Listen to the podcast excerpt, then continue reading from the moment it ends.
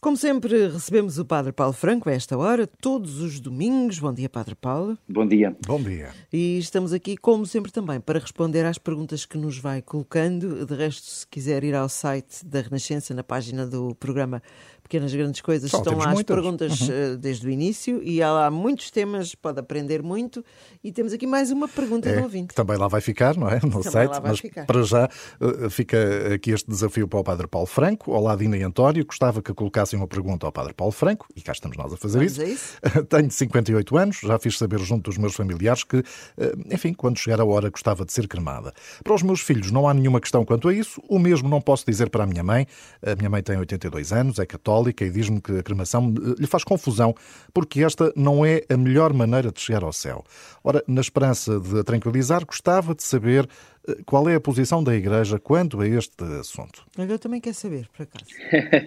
Bom dia a todos aqueles que nos, que nos escutam e que nos acompanham e que, e que nos dão a honra de podermos fazer deste momento também assim um momento eh, quase de família a conversar sobre determinadas matérias, sem grande preocupação em sermos muito teóricos na, e, e se calhar até eh, criteriosos na linguagem, mas eh, de alguma maneira também falar das coisas de uma forma mais simples que toda a gente perceba, Exatamente. que é, É esse o que é, objetivo. esse, que é esse o objetivo, que é esse o objetivo. Ora bem, eu penso que aqui esta questão que nos é colocada diz respeito eh, à cremação eh, num enquadramento de eh, aquilo que nós chamamos as Ezequias cristãs. Ezequias é o termo que nós utilizamos para falar da celebração do funeral, eh, tradicionalmente, tradicionalmente dito. Na linguagem mais litúrgica, nós utilizamos esta expressão, Ezequias, que no fundo é a celebração do funeral, a celebração cristã do funeral. Ora bem, então entendo e vou procurar responder esta pergunta numa lógica de Ezequias cristãs, porque Certo. obviamente que eh, numa lógica que não estejamos a falar de, um- de uma celebração religiosa cristã, eh, a cremação, é, obviamente que é sempre legítima, como é natural. A questão aqui é, nas Ezequias cristãs, ela também é legítima ou não é legítima? Aqui a mãe desta nossa amiga faz-lhe um bocadinho de confusão. E percebe-se porque é que faz confusão. Vamos olhar um bocadinho para isso e perceber eh, então, eh, então tudo isto. Ora bem, em primeiro lugar, talvez fosse importante olharmos para aquilo que são eh, as Ezequias cristãs, ou seja, aquele ato celebrativo pelo qual se realiza o funeral de alguém e que não se reduz ao ato de sepultar o corpo, como nós dizemos, inumar o corpo, ou ao ato de cremar o corpo, mas a toda a liturgia que envolve esse momento. Ora bem, a celebração das Ezequias para a Igreja Católica é um momento, em primeiro lugar, através do qual a Igreja intercede junto de Deus pelos defuntos, para que eles alcancem a felicidade junto de Deus. Por outro lado, também um momento de consolação diante dos familiares que sofrem a separação, animando-os nesta esperança da vida eterna, proclamando a ressurreição de Cristo. Por isso é que toda a liturgia cristã e também a liturgia ezequial, que assim se chama, aos funerais, é também uma celebração do mistério pascal de Cristo. E, portanto, deve afirmar, qualquer liturgia deve afirmar sempre esta esperança na vida eterna, ao mesmo tempo que a gente está a honrar o corpo daquela pessoa, eh, enfim, que, que chega ao, ao fim da sua vida neste mundo. E, portanto, nesta ligação a Jesus e, ao, e ao mistério da sua ressurreição, nós acreditamos também numa configuração a Cristo, e não nos podemos esquecer daquela expressão de São Paulo, que a Igreja é um corpo onde Cristo é a cabeça e nós somos os seus membros. Então, nós unidos à cabeça, também podemos, como corpo místico de Cristo, também ascender à ressurreição, ou seja, a participar na vida eterna. Ora, eh, este é o fundamento para nós entendermos o que são as Ezequias cristãs. Sempre que isto é negado, então, eh, enfim, o, o momento da celebração ezequial pode ser colocado em causa. Não é por ser cremado ou não ser cremado, é por aquilo que está por detrás da fé que se proclama. Então, eh, E vamos, isso- vamos supor que a Igreja não vê com bons olhos a questão da cremação. Não estamos a falar da cremação. Estamos a falar exatamente, se calhar, das Ezequias ou da forma como se faz. Exatamente, ou, da- ou daquilo que está na base Ok. da, da, da, da questão. Portanto, embora do ponto de vista antropológico, uma configuração a Cristo realiza-se mais ou nota-se mais, é mais notória na inumação do corpo, o que é que isto significa? Na sepultura do corpo, eh, há, uma, há uma aproximação muito maior à, própria sepultura de Cristo, porque Cristo foi sepultado. Então, numa lógica de nos assemelhar, assemelharmos ao Senhor, é mais condicente com essa condição na antropologia cristã a sepultura. Apesar disso, a Igreja não recusa as exéquias cristãs àqueles que optem pela cremação. Okay. Desde que, desde que essa motivação não seja contrária à doutrina cristã. O que é que isto quer dizer? Não seja, por exemplo, uma negação da ressurreição da carne.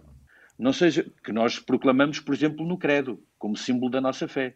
Cremos na ressurreição da carne. Não é? Portanto, acreditamos que um dia Deus ressuscitará a todos nós e, nos, e, e, e permitirá que o nosso corpo glorioso entre na comunhão plena com Deus. Não é? Agora, não é porque se, uh, se, executa uma cremação que isso não é possível. É pela fé da própria pessoa.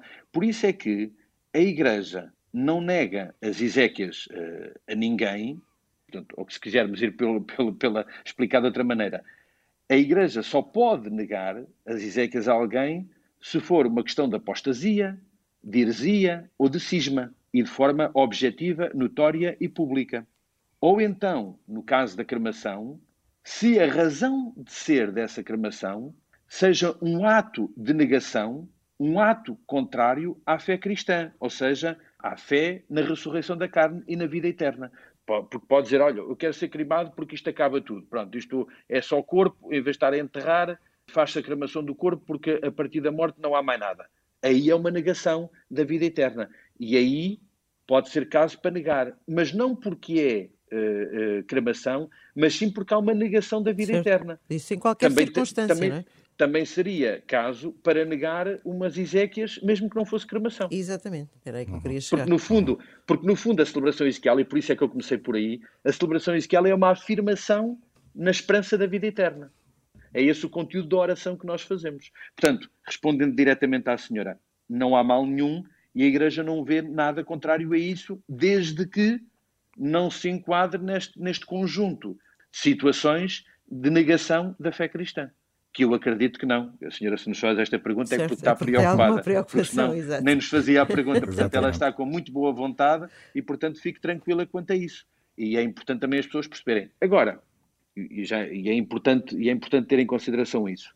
Há aqui uma outra questão: é como é que nós vamos tratar os restos mortais desta pessoa. Ou seja, se ela é cremada, então quais é que são os restos mortais? Ao contrário de uma pessoa que é sepultada ou inumada, como nós uhum. dizemos. Uhum.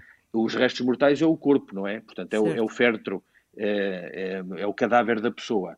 A quem é cremado, quais é que são os restos mortais? As cinzas.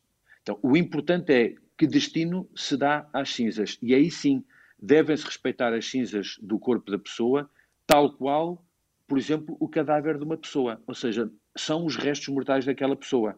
Que cuidado é que se deve ter? Deve ser respeitado esses restos mortais como a qualquer pessoa e a Igreja o defende, não é? E, portanto, devem ser ou sepultados, inumados, em sítio, em sítio próprio. E qual é o sítio próprio? O cemitério. Ou então num columbário. O que é que são os columbários? São uh, espaços onde a urna com as cinzas é depositada e esse espaço é respeitado e é uma memória da vida daquelas pessoas. Está-se, por exemplo, a desenvolver algumas, enfim, algumas iniciativas a criar até nas igrejas alguns espaços que são transformados em columbários para que os fiéis possam aí também guardar os restos mortais dos seus defuntos que foram cremados e poder, e poder haver uma memória. Por exemplo, o atirar as cinzas enfim, para um sítio desconhecido, não as respeitar, uh, ou tê-las num sítio inapropriado não é uma forma digna de respeitar os restos mortais da pessoa. Não deixam de ser os restos mortais.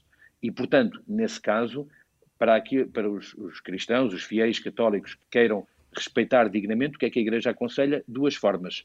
Ou inumar, ou seja, sepultar, como se fosse um corpo humano, portanto, na, na, no cemitério. Os cemitérios têm sítios exatamente para sepultar uh, os restos mortais, as cinzas, ou então num columbário. Há igrejas que já têm isso preparado, há também cemitérios que têm columbários próprios, as autarquias locais estão também a desenvolver algumas formas de ter espaços para a guarda das cinzas e com a memória, enfim, das pessoas que, que aí estão, que aí se fazem presentes pelos seus restos mortais. Esse é que deve ser o cuidado. Muito bem, fica este desafio para enviar as suas perguntas eh, aqui ao Padre Paulo Franco e eh, pode utilizar as nossas caixas de e-mail dina.isabel.rr.pt, antonio.ferreira.rr.pt ou também pelo WhatsApp para o número da Renascença que é o 96 2007 500. Padre Paulo Franco, para a semana cá estaremos, sensivelmente a esta hora, para mais uma pergunta. Pode ser? Com certeza. Enquanto tiverem paciência para me ouvir, eu cá estarei disponível. Ai, está desgraçado. Obrigada, um bom Até domingo para, para si. Um bom domingo, um bom domingo a todos e continuação de uma Santa Páscoa. Ah, obrigada.